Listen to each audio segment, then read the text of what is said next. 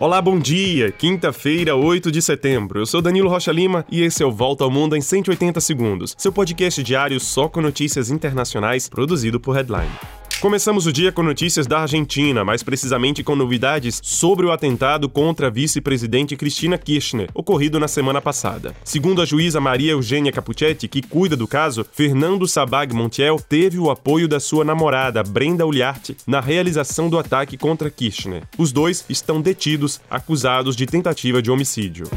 Na Alemanha, mais de 40 ministros da defesa de países aliados da Ucrânia se reúnem hoje para discutirem as próximas fases de apoio militar aos ucranianos na guerra contra a Rússia. O presidente ucraniano Volodymyr Zelensky, por sua vez, anunciou que tropas ucranianas avançaram e tomaram terreno no nordeste do país, na região de Kharkiv, segunda maior cidade ucraniana. Depois de mais de seis meses de resistência, os ucranianos lançam contra-ofensivas em torno do nordeste e do sul do país, quebrando as rotas de abastecimento das tropas tropas russas.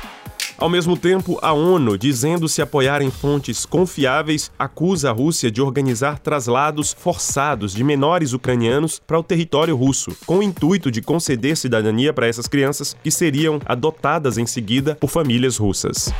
E já o presidente russo Vladimir Putin vai se encontrar com o líder chinês Xi Jinping na semana que vem no Uzbequistão. Essa é mais uma demonstração da aproximação entre a China e a Rússia, que agora ameaça cortar todo o fornecimento de gás e carvão para a Europa. No Canadá, o mistério sobre o ataque que matou 10 pessoas e feriu outras 18 vai continuar. Depois de uma intensa busca, o segundo irmão acusado de organizar o massacre foi capturado e morreu logo em seguida por causa de ferimentos provocados por ele mesmo. 10 pessoas ainda continuam hospitalizadas depois desse ataque a facas ocorrido no domingo passado. Já nos Estados Unidos, uma boa notícia para os habitantes do estado da Califórnia que sofreram com uma onda de calor e vastos incêndios florestais. As temperaturas que ultrapassaram os 40 graus devem começar a baixar nas próximas horas, aliviando assim a pressão na rede elétrica, que esteve à beira de um colapso por causa da alta demanda.